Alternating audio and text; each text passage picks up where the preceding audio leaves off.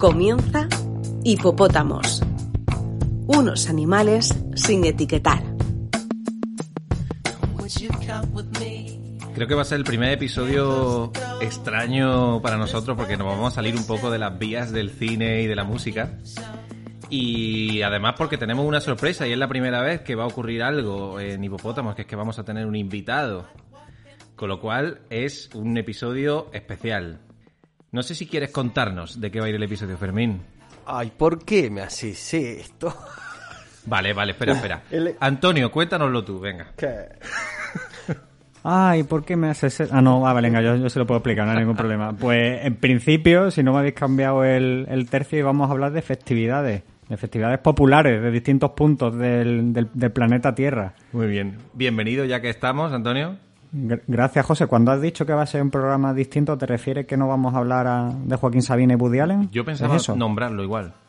Vale, pues entonces vale. ¿Y de gra- filming? Gracias. ¿Se hablará de filming o no? Yo creo que sí. Ya que, damos- ya que hablas, Rafa, eh, ¿qué tal? ¿Cómo estás? Muy bien, aquí estoy bebiéndome un refrigerio. Eh, en la tierra de Rafa hay muchísimas festividades. No sé si nos trae alguna. Eh, bueno, puede que improvise algo. Fermín, Cuéntame.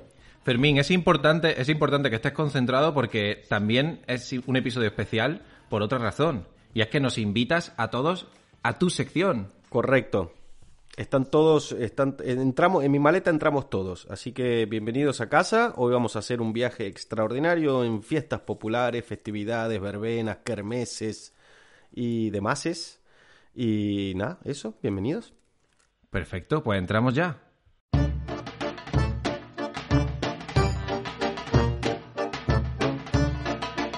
En Hipopótamos, la maleta del picabueyes. A mí esta música ya me pone en modo folclórico. Esto es parranda, esto le... Cubatas baratos y, y feria. Bueno, como decía al principio, es un episodio especial porque tenemos por primera vez a un invitado. Y quiero darle paso. Bienvenido, Juan. ¿Qué tal? Buenas tardes, buenas noches, buenos días. ¿Visto? Me he preparado para ser un podcaster. Este es un profesional. Oh, yeah, eso me suena. Todo un profesional. Pues Juan, nada, tío, eh, nosotros te estamos viendo, pero por favor, cuéntanos dónde estás. Pues lo primero es un placer ser un eh, invitado de, de vuestro podcast, de reunirme con amigos como sois vosotros y de contaros la historia o las historias que pueden pasar o que han pasado por aquí.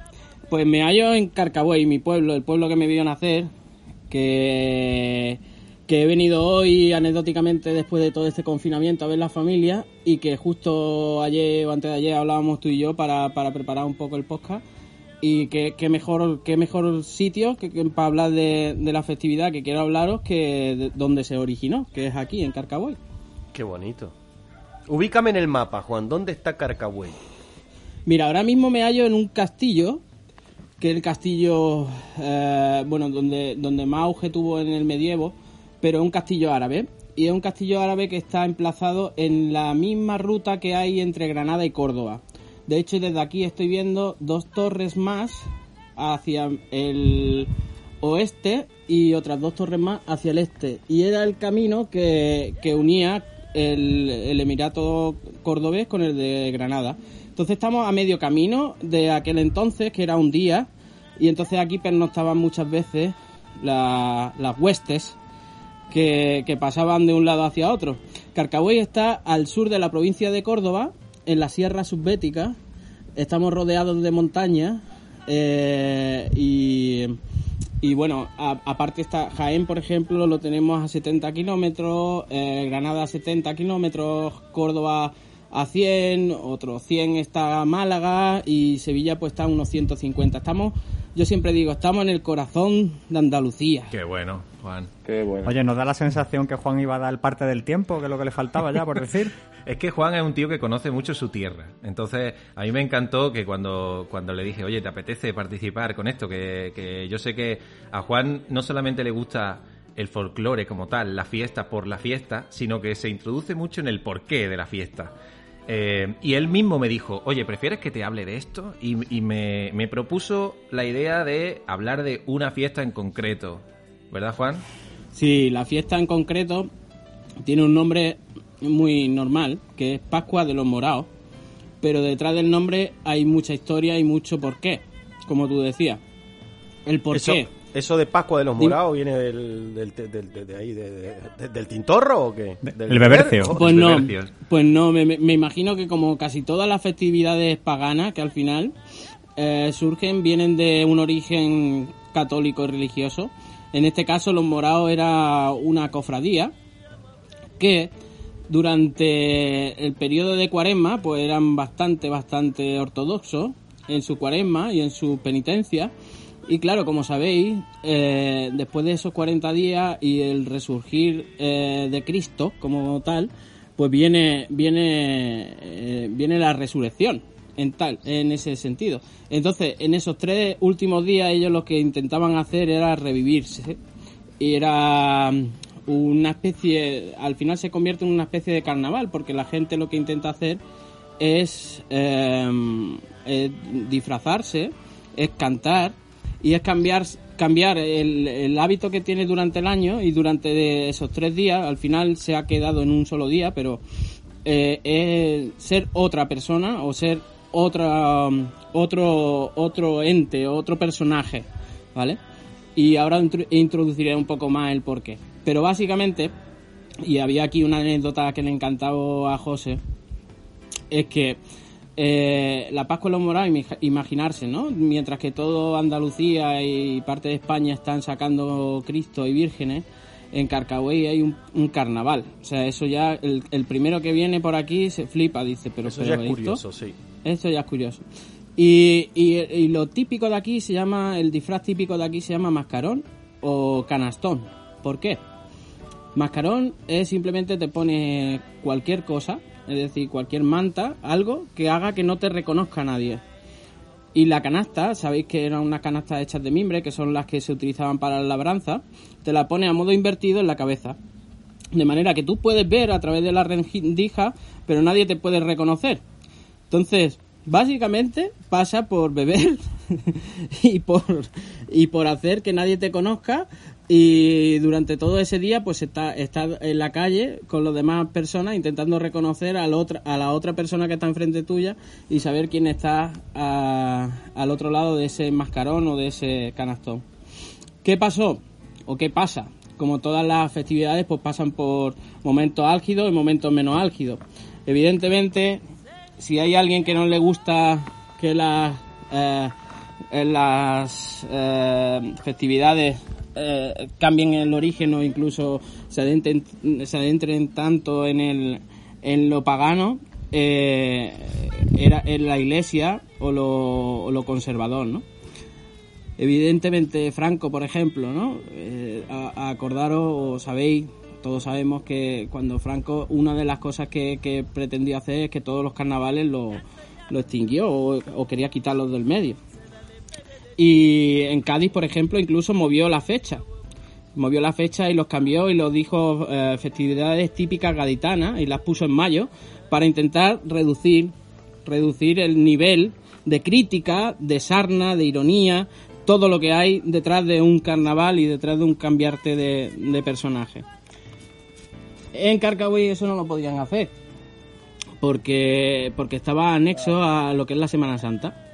Pero aún así, eh, la gobernación civil pues, dio orden de que, de, que, de que tenían que pararlo.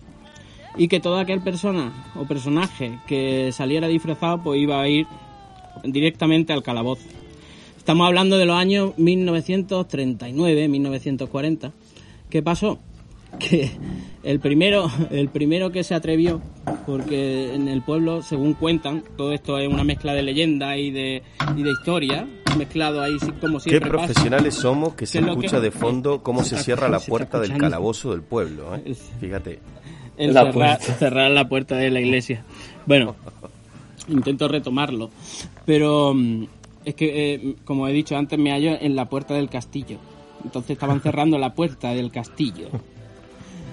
Eh, ¿Qué es lo que pasó en ese momento? Pues lo que, lo, que, lo que pasó fue que debido a esa prohibición, la gente en Carcahuey, que es bastante, bastante tosca, como ya me conocéis a mí, pues el primero que salió salió disfrazado con un jarpil. Ayer le decía a José, ¿sabes lo que es un harpil? Claro, es, difícil. Un harpil es una malla hecha de, de un cordón de esparto con el que se cogía toda la, toda la masa de trigo que llevaban a la era.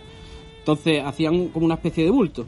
Imaginarse una red como una especie de red de, de, de pescar, pero más gruesa, ¿no? Con los separadores más gruesos. Pues imaginaros a ese tío en los años 30, 40, en peloto, corriendo por las calles, con un trapo en la cabeza para que nadie lo, lo reconociese. Pero claro, eso fue, eso fue en el, en el pueblo, según cuentan los mayores, eso fue un revulsivo. Porque a raíz de aquello, y de que evidentemente la Guardia Civil a caballo y con su capa re- cogieran al susodicho y lo metieran en el calabozo, al ratito empezaron a llegar gente a la, a la voz de que vengo a que me detengan. Empezaron a llegar gente al calabozo, el calabozo era un calabozo pues de, la- de aquella época y empezaron calabozo a de llenarse pueblo, además, pequeño, De ¿sabes? pueblo. Claro. 1, 2, 3, 6, 8, 10, 12, 14, 20, ya no cogen más, se- eh, señor Cabo, ya no cogen más, 10 y 24, Ca- señor Cabo, ¿qué hacemos? Que hay más gente en la puerta esperando que lo detengamos. Señor Cabo, que me cago en la madre que parió a esta gente de Carcagüey, a dejarlo, que se, que salgan y, y se diviertan. Y bueno, es una anécdota de, de cómo de cómo la gente hace al final que esas prohibiciones que le ponen se las salten. Eh, y, y consiguieron de, de esa forma aliviar el- la prohibición y de hecho nunca se interrumpió. Eh, ha habido diluvio, ha habido, ha habido mm, mm, otras penurias y nunca, nunca más se, se pudo parar aquello.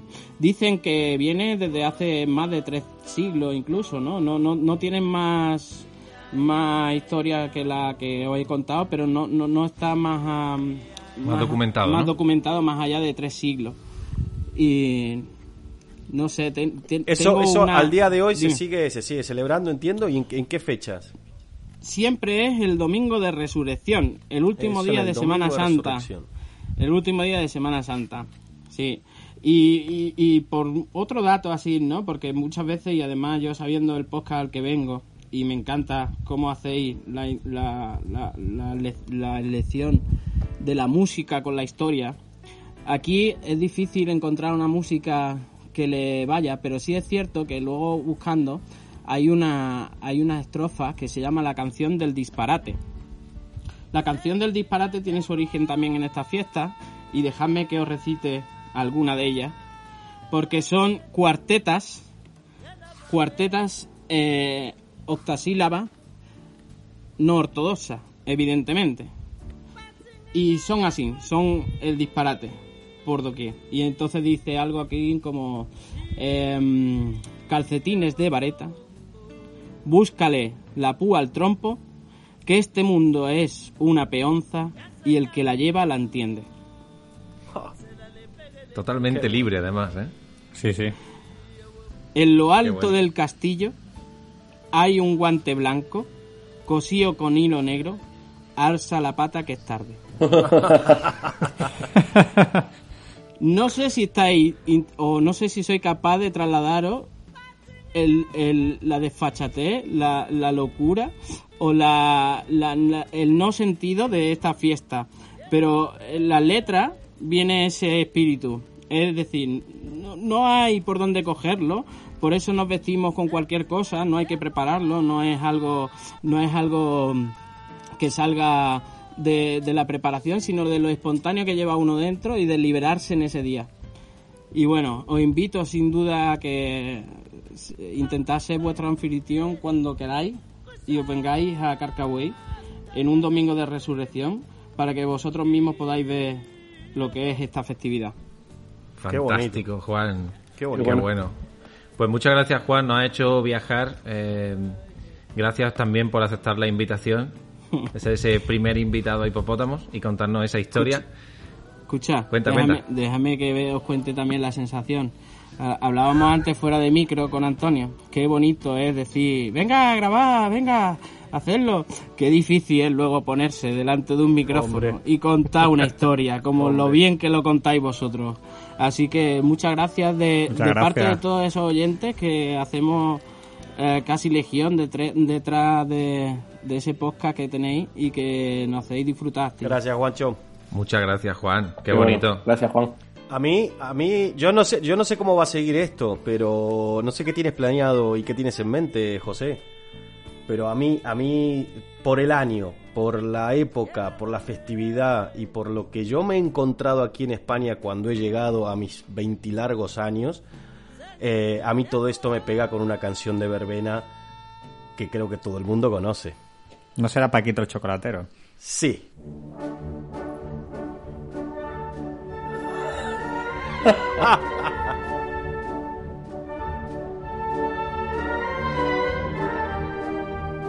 Una canción compuesta por Gustavo Pascual Falcó en, en modo sinfónico dirigido por Rafael Sanz Espert.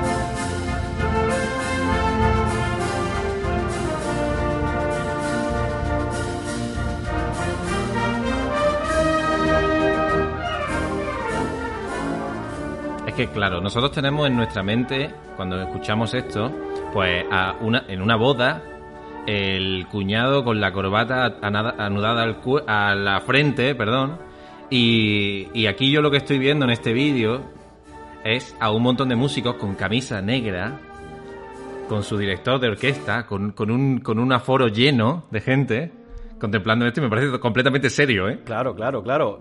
Sí, sí. Por eso, por eso creo que es interesante. Mira, a mí me pasó algo curioso. Yo, Paquito el Chocolatero, efectivamente la conozco de las bodas a las que he ido, o de las verbenas. La primera vez que escuché Paquito el Chocolatero fue en, en las fiestas eh, de, de Andalucía, en, en- de Marbella, perdón, el 11 de junio, que creo que es San Bernabé. Correcto. Eh, y yo veía que todo el mundo estaba descosido, bailando, gritando y festejando. Y hoy, trayendo, trayendo esto al podcast, le digo a mi mujer, que es española, evidentemente, le pregunto, oye, ¿tú qué sabes del Paquito el Chocolatero? Porque he estado indagando y tiene una historia detrás que es formidable. Y me dice, pues, pues no sé, que es una canción de verbena. Claro. Y poco más. Entonces me quedé un poco absorto. ¿Alguien sabe algo? Yo me identifico con Elena, con, con tu señora esposa. Yo no tengo ni puta idea.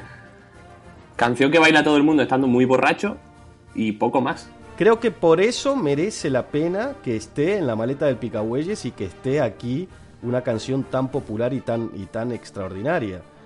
Eh, ¿Por dónde empiezo? Paquito el Chocolatero es una composición musical, es un paso doble, creado en 1937 por Gustavo Pascual Falcó.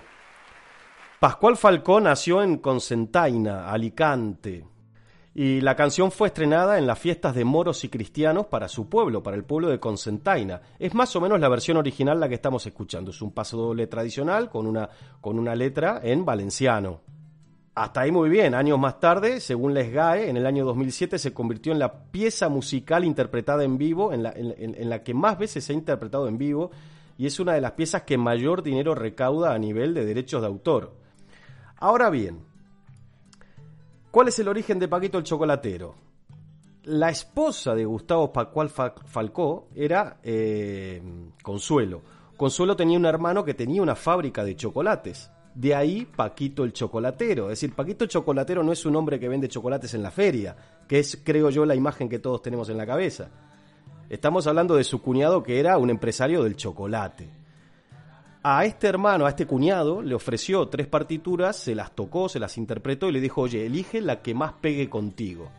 Y este cuñado eligió esta porque el cuñado, además de ser chocolatero, era un, fe- un fiestero importante. Le, le encantaba la farra, salir, divertirse, pasársela bien, ir a las fiestas de Carcabuey, ponerse una cesta en la cabeza, ponerse morado y festejar.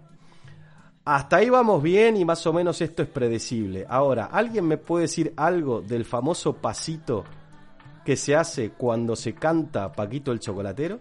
Has dado con, lo- con los que se esperan, con los que se quedan en la barra, viendo el resto, Viendo el, el, el- el espectáculo. A veces dantesco. Pues bien, en las fiestas de la cercana ciudad de Villena eh, se empezó a, a cre- a- a crecer, empezó a crecer, a crecer, a crecer y a ganar popularidad. Ya en la década, en la década de los 40, un cabo de la escuadra de la comparsa de piratas, apodado El Roña, pone de moda el G, G, eh, que acompaña a estos, estos compases del paso doble. Por un defecto físico que tenía el cabo, desfilaba basculando y las filas de piratas que encabezaban le hacían la broma de ¡Hey, que te caes! ¡Hey, que te caes!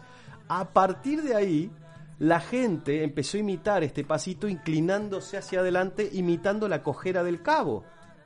Eso sucedió en la década del 40, señores.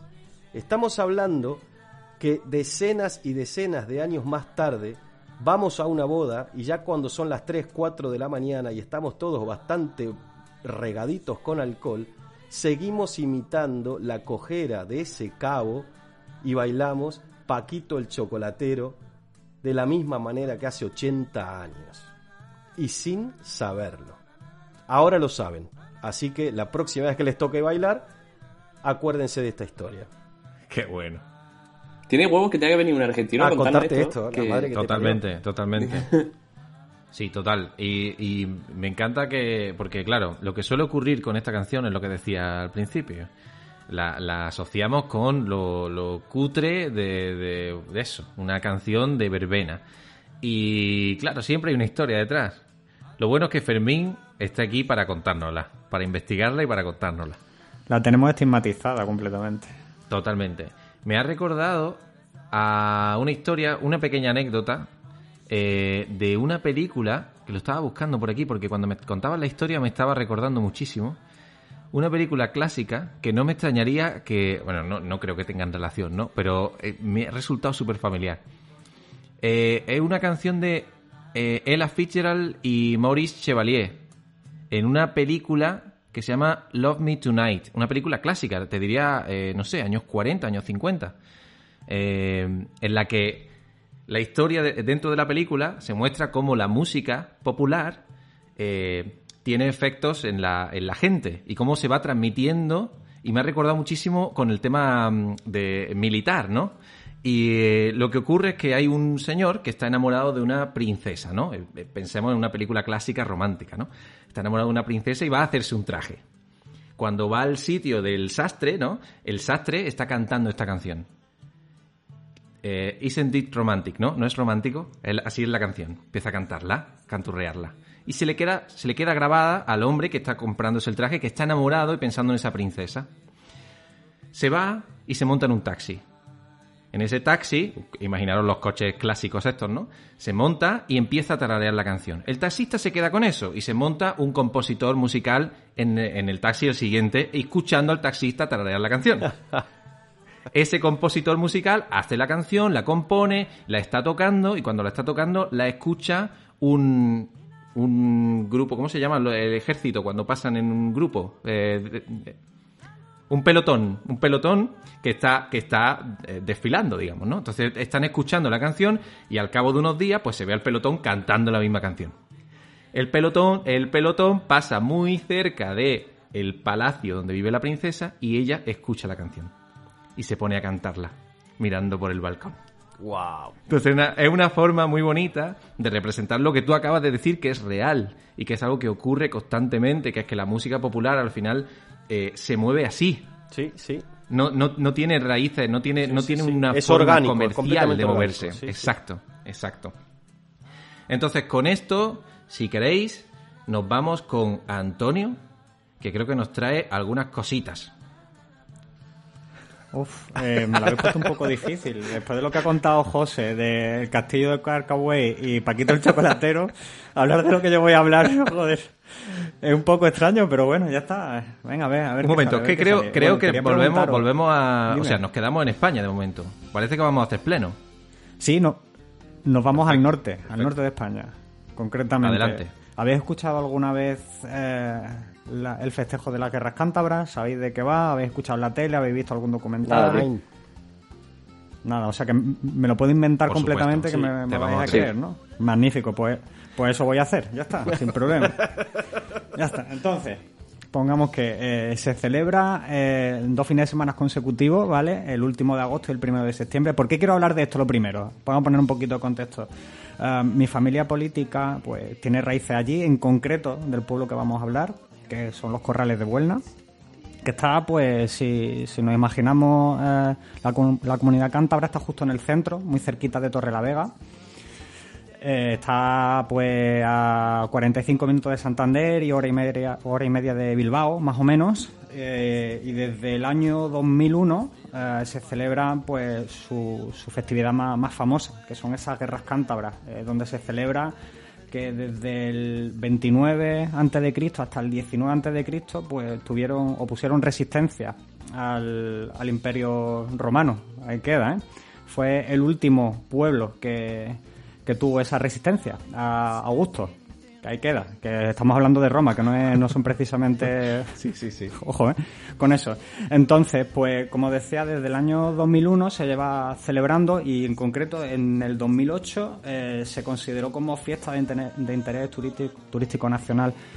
Eh, ¿Dónde, qué, qué paraje? ¿En qué paraje se celebra esto? Porque os imagináis una representación, o ima- imaginamos cabalgata, imaginamos un poblado, pues efectivamente se hace algo así, ¿no? Eh, es uno de los primeros sitios donde se celebra un mercado medieval en España, un mercado de los típicos que vemos casi en cualquier pueblo en una fecha muy concreta, pues uno de los primeros sitios donde pues se venden souvenirs relacionados con, con esas fiestas populares y se celebra en un prado que hay justo a la entrada del pueblo. Haceros una- la idea que el pueblo aproximadamente tiene unos 20.000 habitantes y está involucrado un 10% de esos, de esos habitantes. No, perdón, he dicho 20.000, no, me he pasado, eh, me he pasado, me he pasado, perdón, perdón. Eh, creo que no llega ni a 12.000 habitantes, ojo, ¿eh?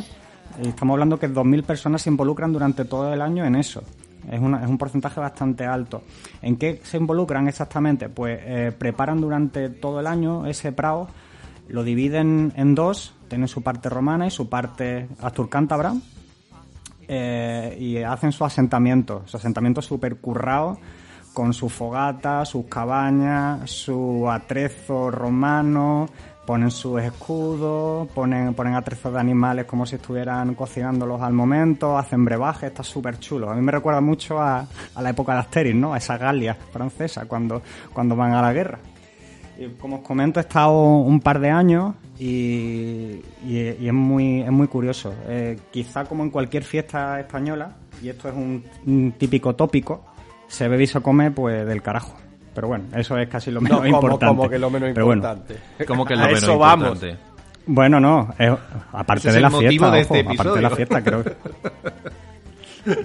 No, hombre, pero eh, bueno, la comida y la bebida sí, pero la fiesta, Sí, ¿no? sí, Está sí, lo que sí. estamos hablando. La, la fiesta como tal, Y te, el te argumento digo una de la cosa, fiesta. te digo lo una cobro. cosa. Hacer- hacer- Como, como sigamos, como, como historia tras historia sigamos en España, eh, nos vamos a ganar alguna medalla de, de- al premio turístico por fomento turístico nacional o alguna movida así, lo cual me parece Sí, sí, formidable porque en este año de confinamiento difícilmente nos visiten turistas extranjeros y lo que se mueva sea turismo nacional.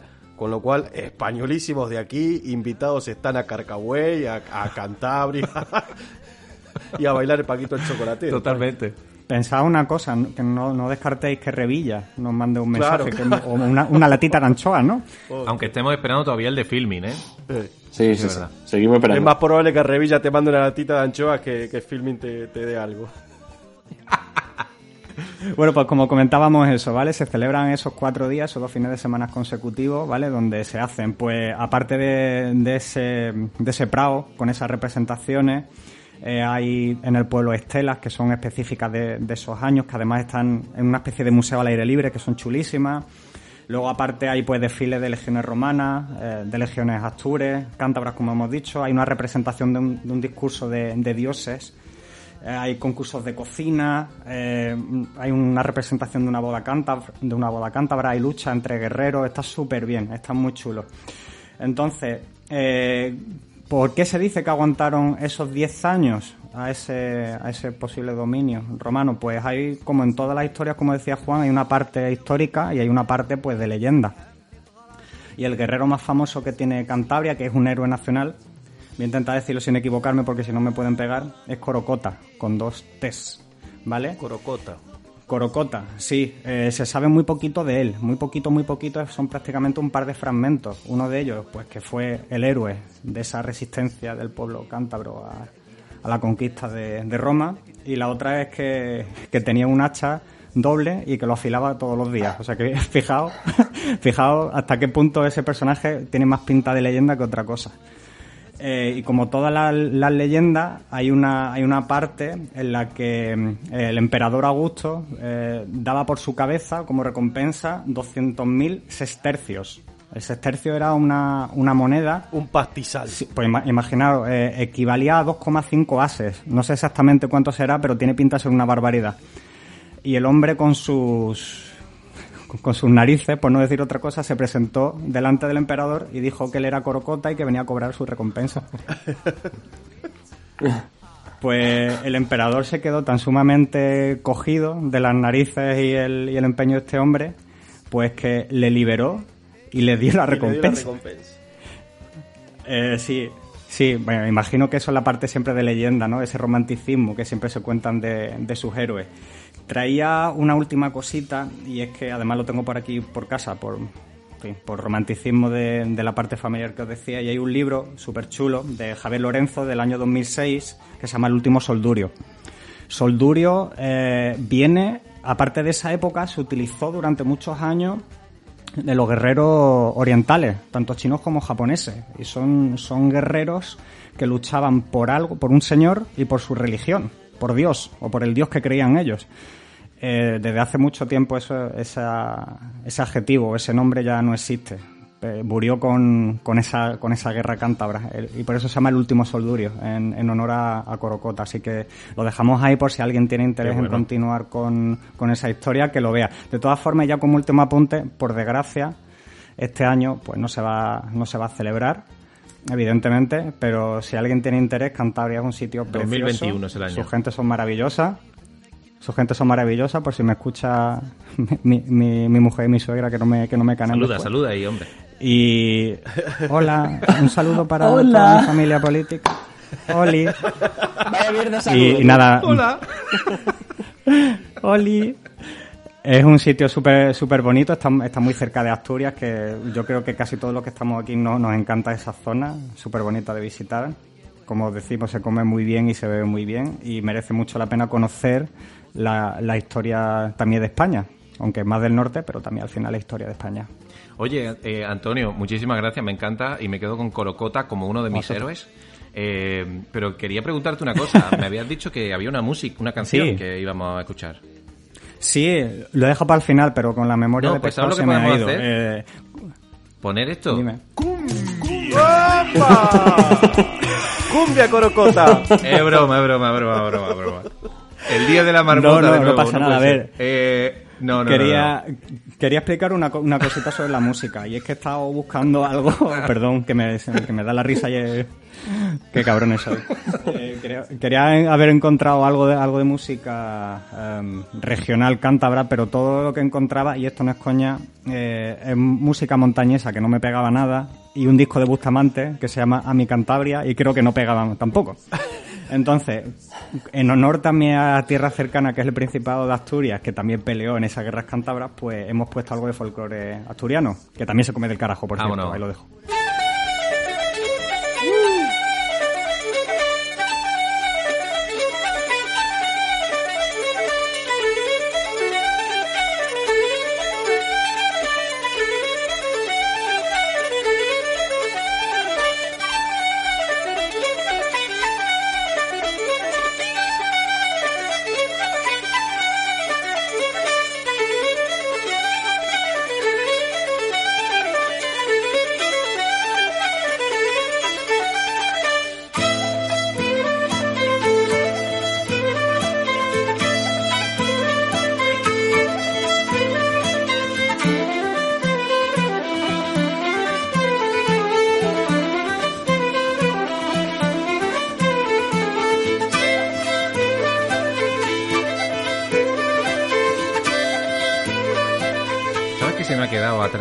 En la parte de Fermín? ¿Qué pasó? Que hablara de las rapas bestas. Creí que era, era- iba, ibas a hablar de eso. Me hubiese encantado hablar de la Rapa das Vestas en Galicia, que es otra festividad popular increíble, a la cual he prometido una y otra vez ir y nunca llego. Eh, no sé, algún día juntaré fuerzas. Contanos, ¿de qué Bueno, va la Rapa por- das Vestas?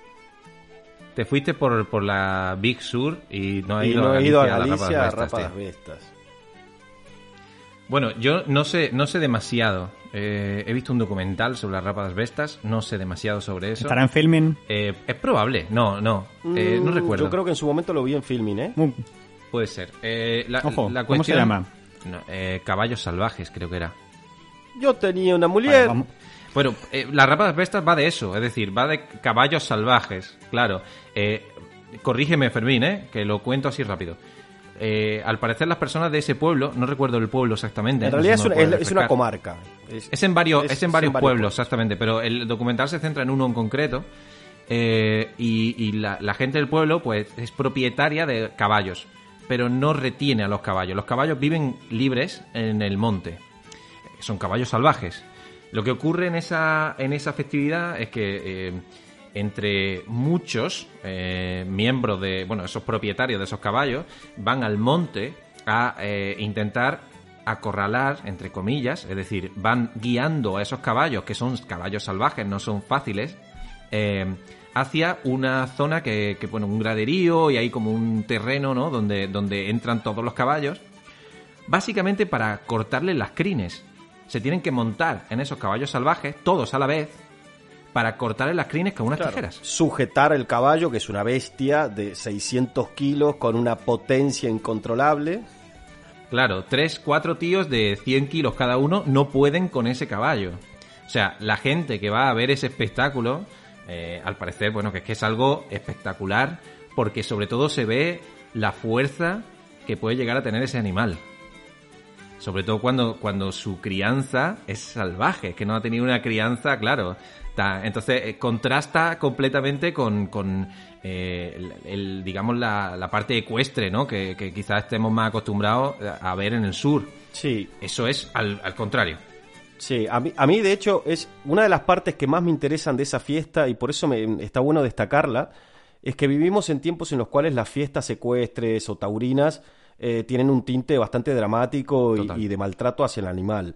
Y, la intención eh, oriunda de Rapa das Vestas eh, desde hace siglos es querer y cuidar al animal, porque quitarle, quitarle, cortarle las crines, aprovechar para desparasitarlos, eh, limpiarlos y vacunarlos es la función principal de esta festividad. Y luego todas estas bestias salvajes vuelven a ser lanzadas al monte a que vivan en total libertad en Galicia para que al año siguiente se vuelva a repetir esta festividad. Y me parece algo maravilloso y digno de destacar. Iremos en algún momento, Fermín. Sí. Perfecto. Además, además como siempre, ahí se, se riega con buen vino, buenas comidas, es maravilloso. Bueno, gracias por llevarnos de viaje de nuevo. Estamos eh, repasando un poco la geografía nacional. Y hay algo en Corocota, que era el personaje que nos comentaba antes Antonio, que también yo voy conectando con- constantemente, eh, que también me hace recordar a otro personaje histórico, que era Ciriap. ¿Alguien conoce a Ciriap? No. Nadie conoce a No. Ciriap. Vale. Eh, conocido como músico Ciriap, pero hacía muchas otras cosas aparte, aparte de hacer música. eh, fue un poeta, gastrónomo, músico y cantante. Eh, y fue famoso por las costumbres orientales que trajo a Occidente. Ciriab lo que hizo fue, estamos hablando de que vivió en el siglo octavo, del siglo octavo al noveno. Eh, lo que hizo básicamente Ciriab fue, eh, fue expulsado de... es- Esta, esta historia eh, es muy parecida a la que, a la que conté sobre Abderramán I. Fue, Ciriab fue expulsado de, de su tierra y, tuvo que tuvo que emigrar al bueno al Andalus. Lo que ocurrió fue que al, al llegar al Andalus, eh, a él le prometieron poder hablar con un con, con el califa de aquel entonces, pero entre que llegó, imaginaos el tiempo que se tardaba en recorrer esa distancia, ese califa murió y, y ya estaba su sucesor en el trono. Cuando llegó, eh, lo que hizo fue cantarle al sucesor. y automáticamente le puso un palacio. Toma. Y toda la. mm, o sea, lo que, de todas las cosas que introdujo, una de ellas, por destacar una, es las copas de cristal. En Europa. La introdujo Ciriab. Entonces fue un poco un adelantado a su época y, eh, y nos hizo avanzar a nivel cultural. De hecho, ahora en esta actualmente tiene un conservatorio a su nombre, Conservatorio de Música en Córdoba precisamente. Y esto lo conecto con Córdoba. Vámonos a Córdoba.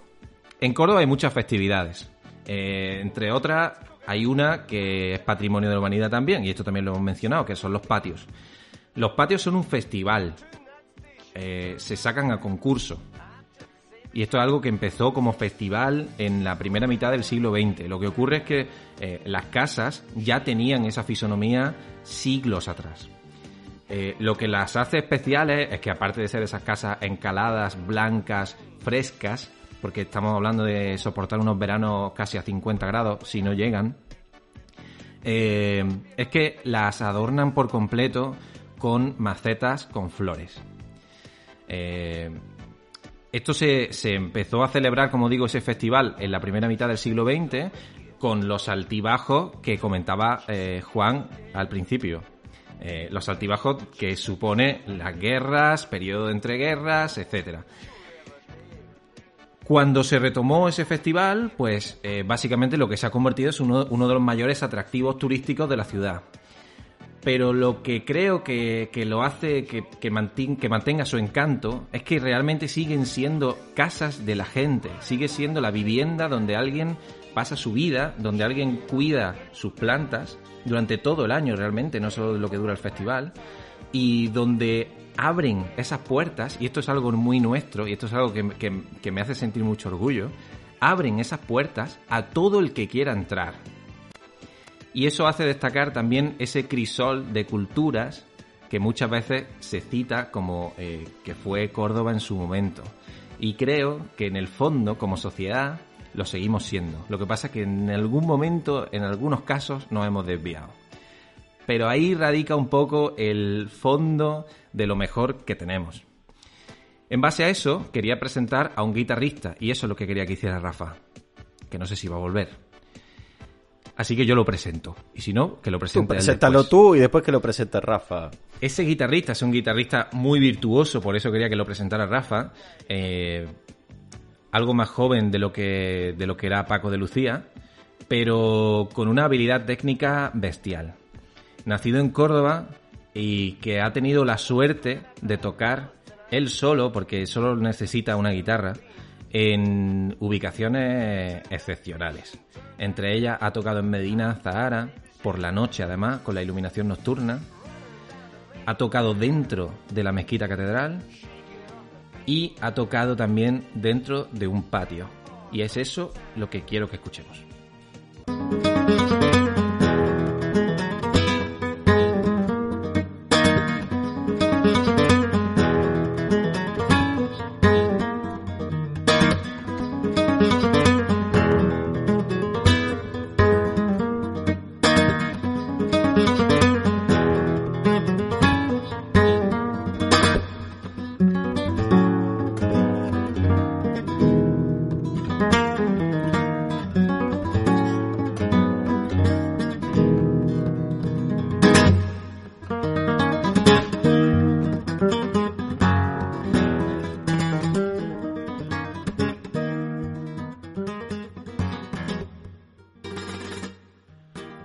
Cuentas algo de Vicente Amigo?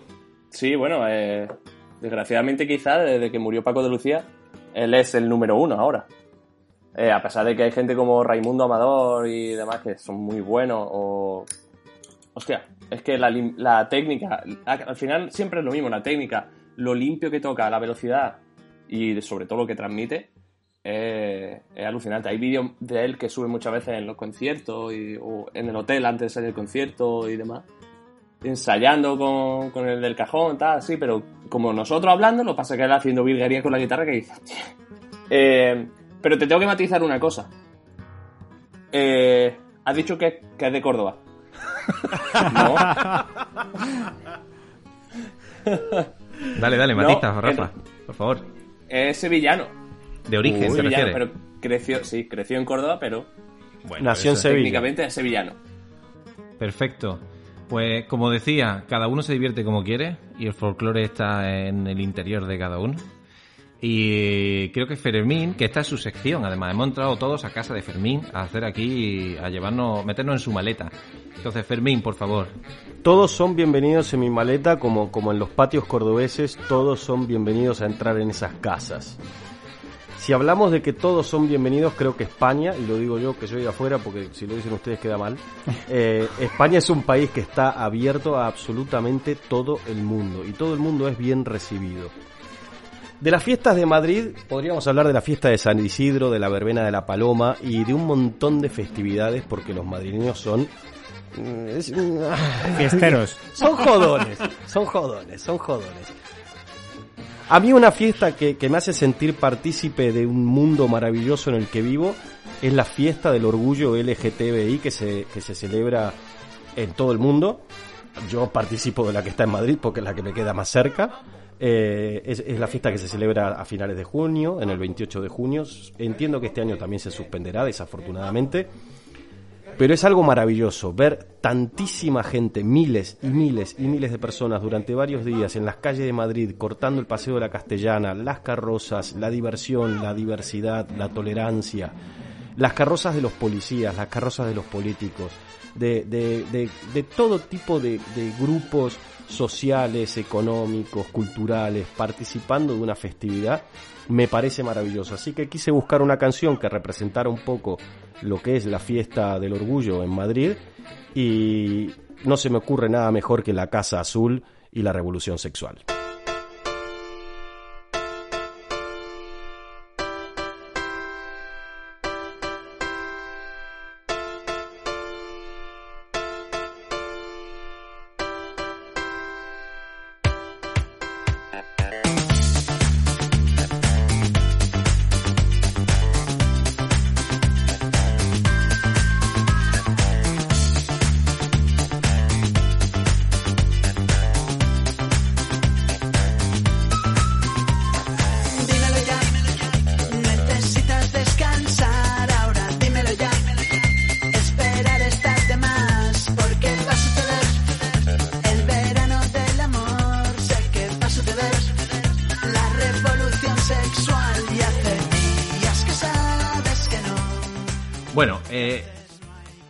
Género encas- encasillaríamos a la Casa Azul? ¿Qué- este tipo, ¿Esta música? eh, ¿Pop? Pop. Pop, ¿no? Sí. Eh, pues os digo una cosa. Sin más. Indie pop, quizás, ¿no? Puede ser. Bueno, sí, eh, lo podemos encasillar en el, en el indie pop, quizá, lo que decía Antonio, ¿no? Es un pop así un poco indie, independiente. Eh, y os tengo que decir una cosa. Donde yo vivo, en esa dirección que siempre da Rafa, eh, yo tengo una vez al año, menos este año, como todo, eh, una revolución popera en la puerta. Uy, Sí, lo, sa- lo sabemos, lo sabemos. Y el Ojo. festival, el festival de este pueblo se celebra en mi puerta. Y esta música es básicamente la que está sonando constantemente, ya sea porque la Casa Azul venga, porque ha venido, como porque haya otras bandas que se le parecen, que hay muchísimas. Eh, y esto está en bucle hasta las 6 de la mañana. Así que yo tengo que tomar una decisión en esos días y tengo que elegir o dormir en pleno verano con las ventanas cerradas o unirme a la fiesta. está claro lo que vas a hacer. Dormir con las ventanas cerradas. Unirme a la fiesta. Pasar calor. Está claro. José no se une a ninguna fiesta. Encender el ventilador, ¿no?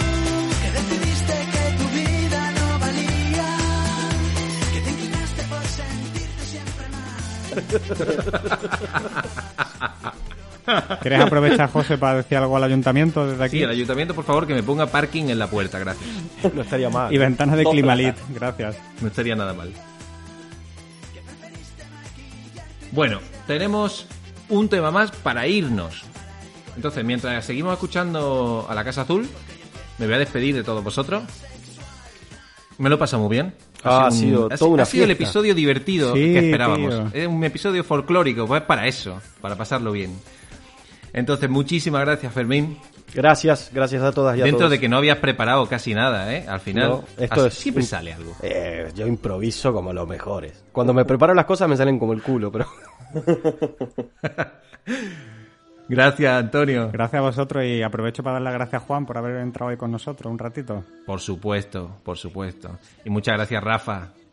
Gracias. Espero que hayáis disfrutado, que me lo ocurra mucho en esta La sesión. verdad, ha estado sobresaliente, Rafa. La verdad.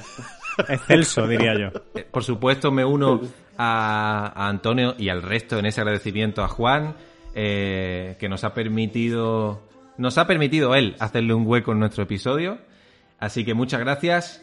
Nos vamos con esta recomendación de Fermín, que se llama, ¿cómo se llama Fermín? Setusei con me y está compuesta por Renzo Árbore. Básicamente él le da indicaciones a la orquesta y la orquesta, ya cansada de tanta verbena, pasa de él olímpicamente. Muy bien, pues muchísimas gracias a todos. Se despide José. Quiero hacer este pequeño gesto final. Somos hipopótamos. ¡Uh! Pa, pa, A- Ahora es cuando encienden las luces, ¿no? Y nos vamos. Total, ¿eh? Es verdad. Es que es eso, es eso, es eso. La canción es final de fiesta. Lo particular que tiene, si lo, si lo escuchan, lo particular que tiene Renzo Árbore es que tiene la R moscia, lo que se llama la R moscia en italiano.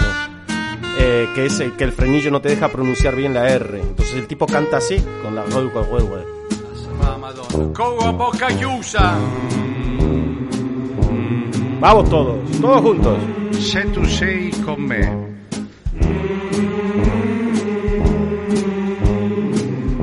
Ogni cosa Ogni cosa più più bella, bella ma m'appare. Se tu sei con me. Bocca chiusa, bocca chiusa. Bocca chiusa, bocca chiusa. Ogni cosa Ay, qué più cosa. Bella m'appare. A bocca chiusa. Se tu sei con me. Ogni cosa più bella m'appare. E dopo che andiamo, adesso bocca chiusa. Se tu sei con me, amore, ogni cosa tesoro più bella papà. Adesso che andiamo finalmente tutti insieme. tu sei con me, tutti insieme. cosa più bella mappa. Tutti insieme cantiamo. Se tu sei con me. Dove stanno quelli di Trani? ¿A dónde están los de atrás? Dice el tipo. ¿A dónde están los de atrás? Dove stanno? Eccoli là, quelli di Trani, perché non cantate? Tu sei con me. Se tu sei con me, quelli di Trani. Ogni cosa più bella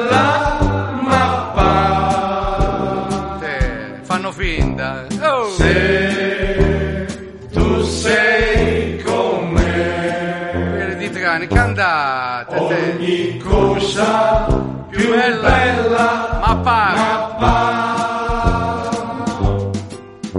Orchestra.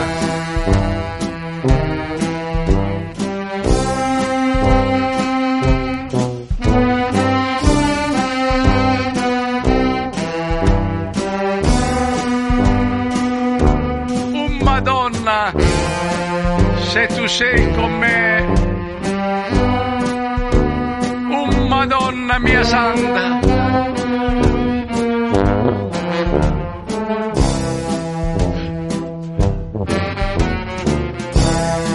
Gesù Cristo, Sant'Anna e Maria, fate cantare quelli di Trani.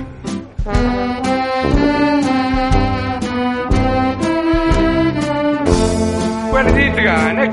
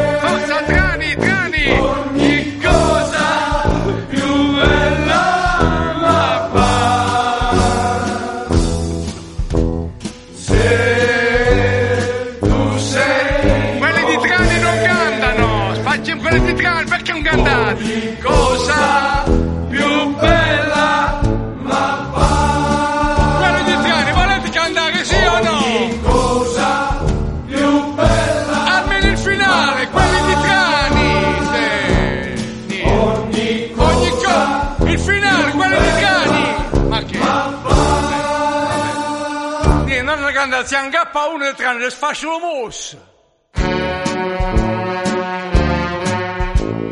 Ma come? Hanno cantato quelli di Cerignol, quelli di Manduia, quelli di Franca Villa Fontana, quelli di Mesagni, quelli di, di Cozzansever, quelli di Abrigena, tutta